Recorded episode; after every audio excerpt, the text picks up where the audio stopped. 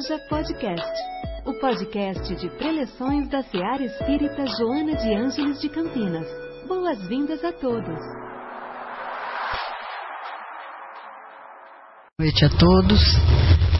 É sempre uma grande oportunidade a gente estar aqui para repartir o que leu com vocês, né? E isso eu agradeço essa oportunidade. A irmã Joana, nesse capítulo de hoje, ela começa o capítulo da seguinte maneira: eu vou ler porque é um trecho grande. Encontras-te angustiado. Sofrimento e desajuste unem-se para dar à paisagem social da Terra o aspecto triste de imenso nosocômio, onde as pessoas se apresentam dominadas por afecções de longo curso, sem perspectivas de recuperação. Quem diria que a primeira edição desse livro foi escrita em 1969? Porque parece que foi escrito ontem. E esse trecho vai ser atual provavelmente daqui a 40, 50 anos, vai continuar sendo um trecho atual. Porque a Terra, na realidade, é realmente um grande hospital, onde nós estamos para curar as mazelas das vidas passadas. E é também uma escola para a gente aprender as lições e tentar sair né, dessa, desse ciclo vicioso. Na realidade, hoje a gente se sente mesmo sobrecarregado de palavras tóxicas, de, como que de veneno né, virtual e verbal. E a gente ouve por todo lado: o mundo está em crise. Crise vem do grego e significa separar, decidir, escolher, selecionar. Né? Então, ela pode ser interpretada como uma mudança, um conflito, mas que traz uma mudança. E se é assim, o mundo sempre esteve em crise e sempre vai estar em crise, porque está constantemente mudando. Né? E precisa deixar velhos hábitos para adquirir novos. É uma espécie de ruptura.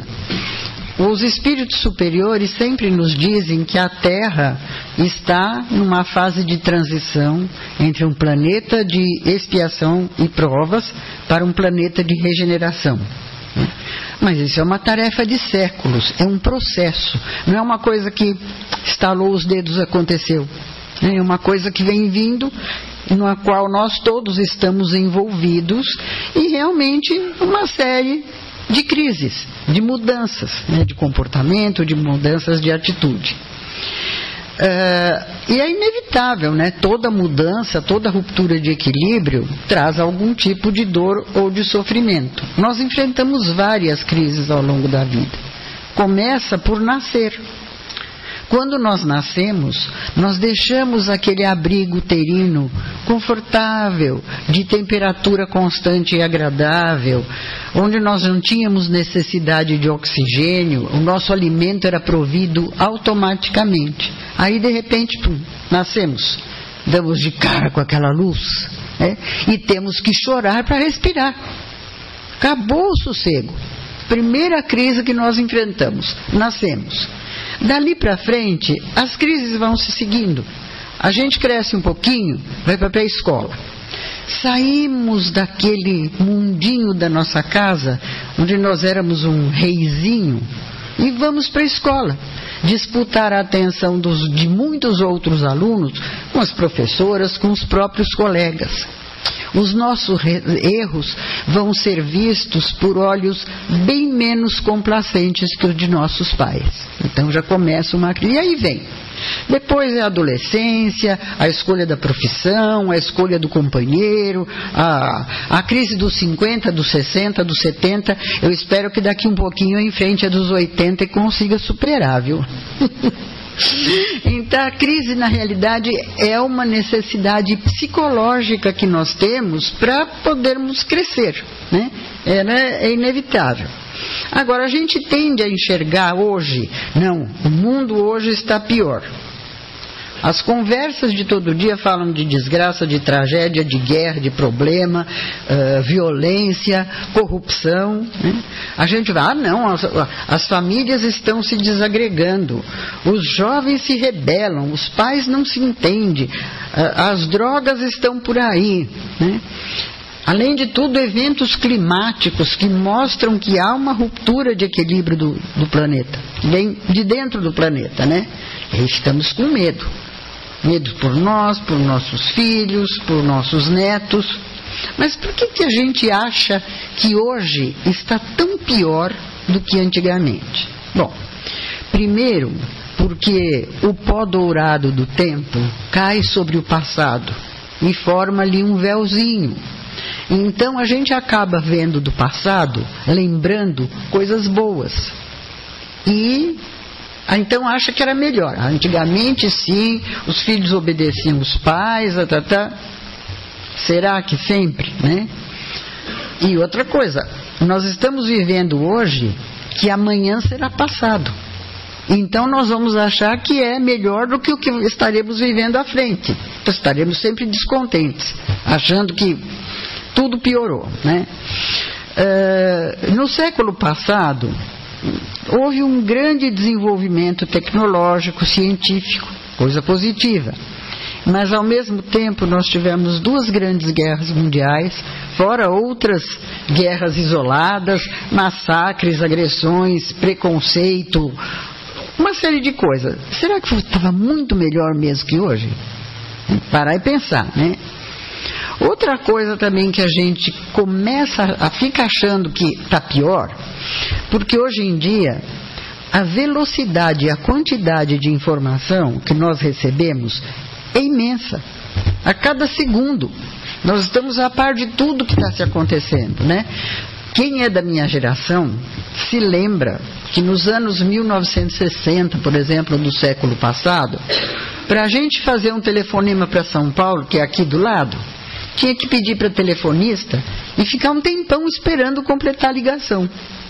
Hoje, com um clique, nós vemos até a imagem de alguém que está do outro lado do mundo, em tempo real. Né? Tudo, desde uma partida esportiva até uma cena de guerra, nós estamos vendo em tempo real. Então nós estamos sendo realmente bombardeados por muita informação, que antigamente não era tanta. A gente esperava o jornal impresso da manhã para saber o que tinha acontecido ontem. Né? É, era, nesse sentido era diferente. E por outro lado, nós assim ficamos né, rodeados por tudo isso e acabamos nos desajustando, nos desequilibrando, porque temos uma tendência também de ver apenas o negativo. Diziam os antigos que notícia boa não, ver, não vem de jornal. Então a gente vai procurar a notícia ruim. O que, que aconteceu de ruim? Bom, o que foi que aprontaram agora, né? E nos fixamos nisso principalmente porque, dada a nossa condição evolutiva ainda precária, nós estamos muito mais próximo dos defeitos do que das virtudes. É muito mais fácil a gente enxergar o defeito do outro, que é igual ao nosso, do que a virtude que nós ainda não temos. E aí nós rasgamos o verbo não prestamos atenção nas coisas que falamos. E palavra, assim como pensamento, é energia. E vai atrair a energia similar. Né? Como diziam lá numa novela que teve sobre a Índia, não é auspicioso falar de coisas ruins, porque vamos atrair coisas ruins. Né? Mas é a tendência, vamos procurar o negativo, vamos observar o defeito. No capítulo do Livro dos Espíritos, que também é leitura complementar do texto de hoje, na questão 903, os, o Kardec pergunta aos espíritos superiores se é errado estudar os defeitos dos outros. E os espíritos respondem: se for para divulgação e crítica, há grande erro. Não se deve esquecer que a indulgência com os defeitos dos outros é uma das virtudes contidas na caridade. E a maioria das vezes essa análise dos erros alheios não é para aprendizado, é para ser fofoca mesmo, né? Isso acabamos também com isso atraindo uh, mais e mais coisas negativas. Né? No, no, o Chico Xavier, num dos livros que ele psicografou Irmão X, ele conta o que aconteceu num determinado grupo mediúnico. A cada reunião, os encarnados teciam comentários maldosos sobre os ausentes. Quem se atrasasse já era devidamente qualificado. Agora, quando ele entrava no recinto, era tratado de irmão. Ninguém tinha dito nada. Os ausentes, então, nem se fala, né? Estavam ali.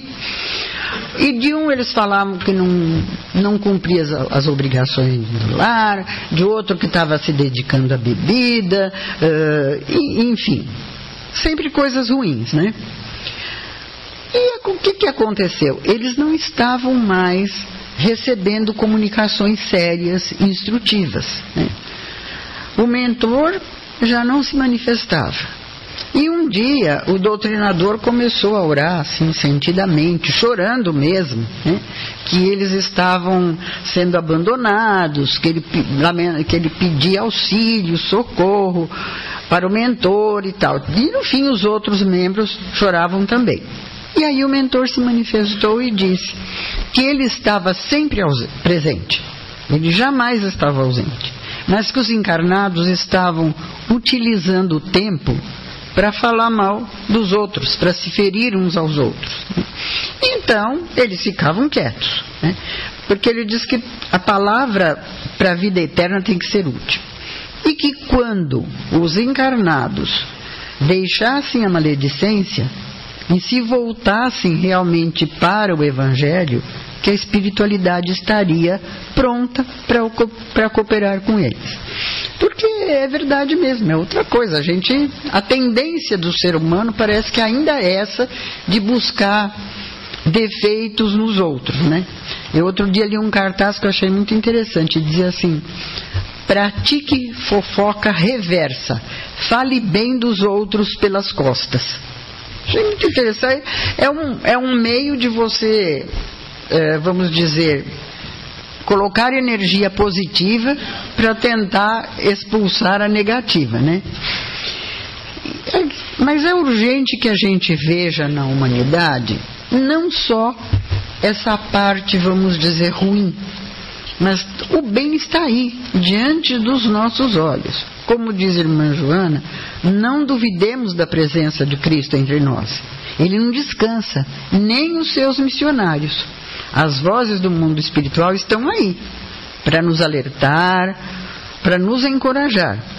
Vamos, depende de nós escutarmos, né? Mas existe muito bem neste mundo. A gente vê, por exemplo, anônimos que trabalham duramente em laboratórios, trabalham dia e noite para a cura ou tratamento de doenças, para aliviar a dor do seu semelhante. Silenciosos, sem estardalhaço, estão ali trabalhando.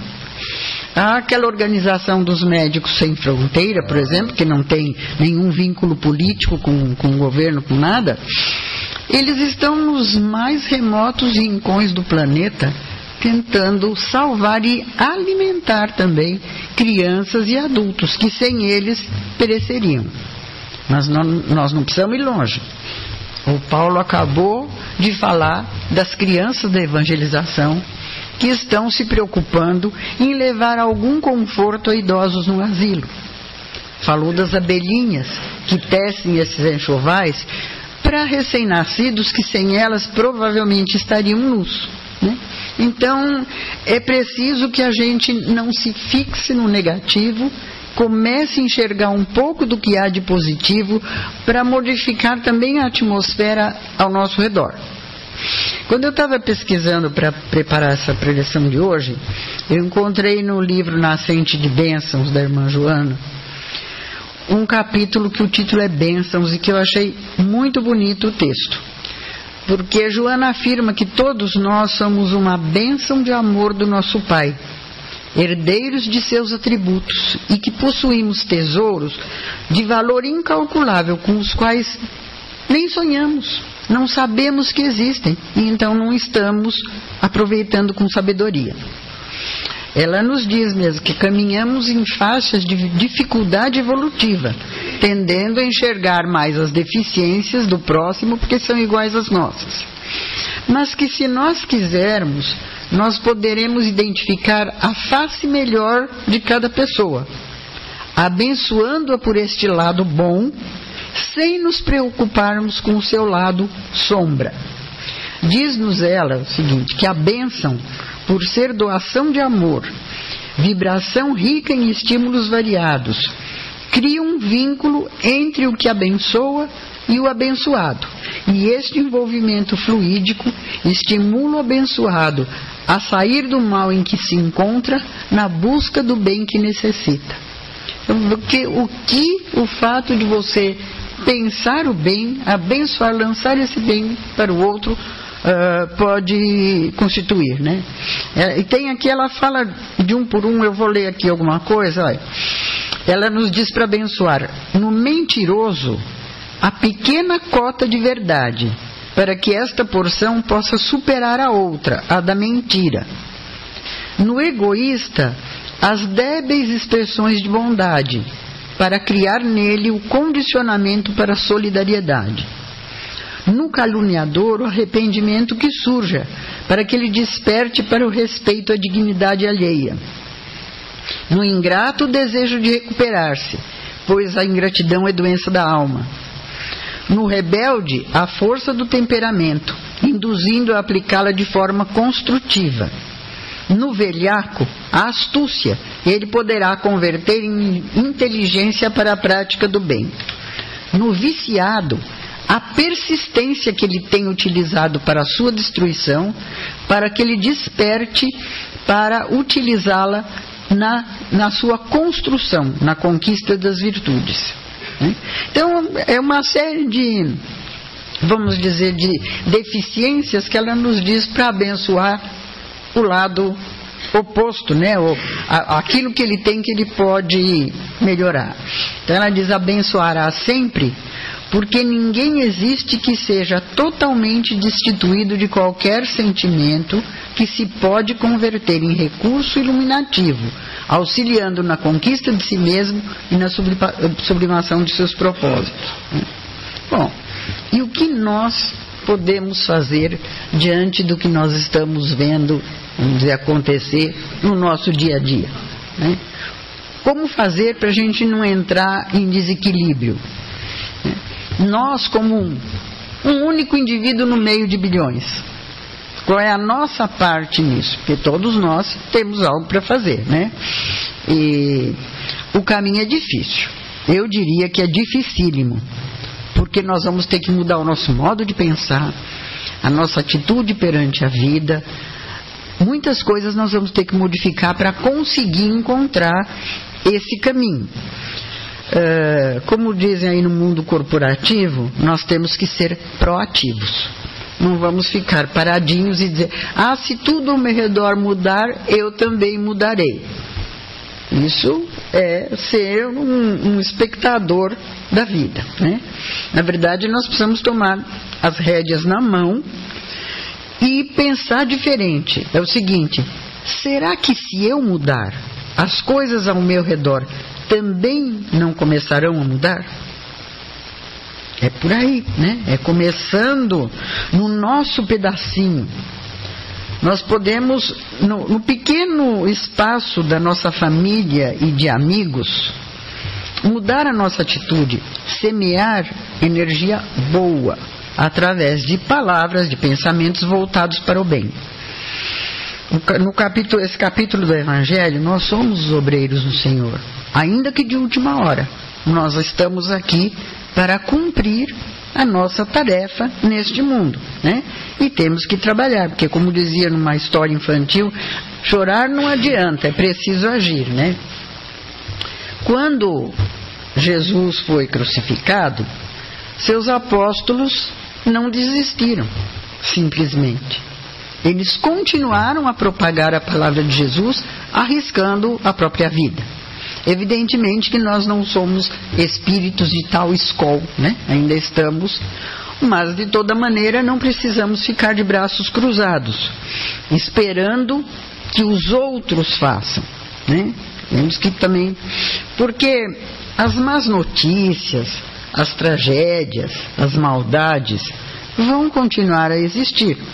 E nós não temos como evitar, não está em nossas mãos evitar essas catástrofes que ocorrem pelo mundo. Né? Mas também não podemos nos colocar numa redoma nos, nos isolando. Nós não somos um ermitão no deserto. Nós vivemos no mundo. Então não adianta eu desligar a televisão, deixar de ler o jornal, porque vai continuar acontecendo tudo. Não, não vai resolver, né?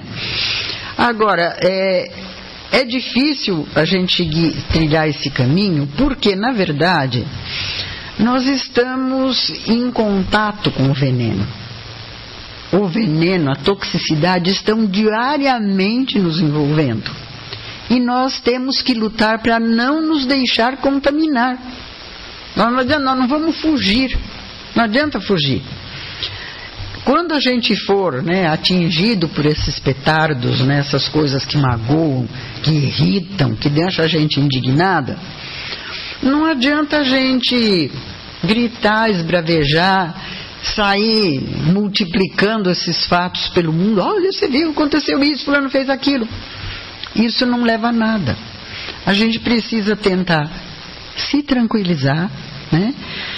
E tentar com bons pensamentos expelir este veneno para longe de nós. Repelir essas coisas erradas que, que acontecem, substituindo por pensamentos no bem, por pensamentos positivos. Com isso, nós podemos lutar pelo nosso próprio equilíbrio mental e espiritual e, ao mesmo tempo, contribuímos para que a humanidade e o planeta se transformem para melhor, porque estaremos transformando pelo menos um pequeno pedaço no nosso entorno. Que Jesus nos auxilie para que possamos seguir essas palavras. Em nossa célula de amor, sua presença é sempre bem-vinda. Acompanhe também nossas atividades nas redes sociais. Acesse arroba seja CPS. Afinal, sua participação faz a SEAR acontecer.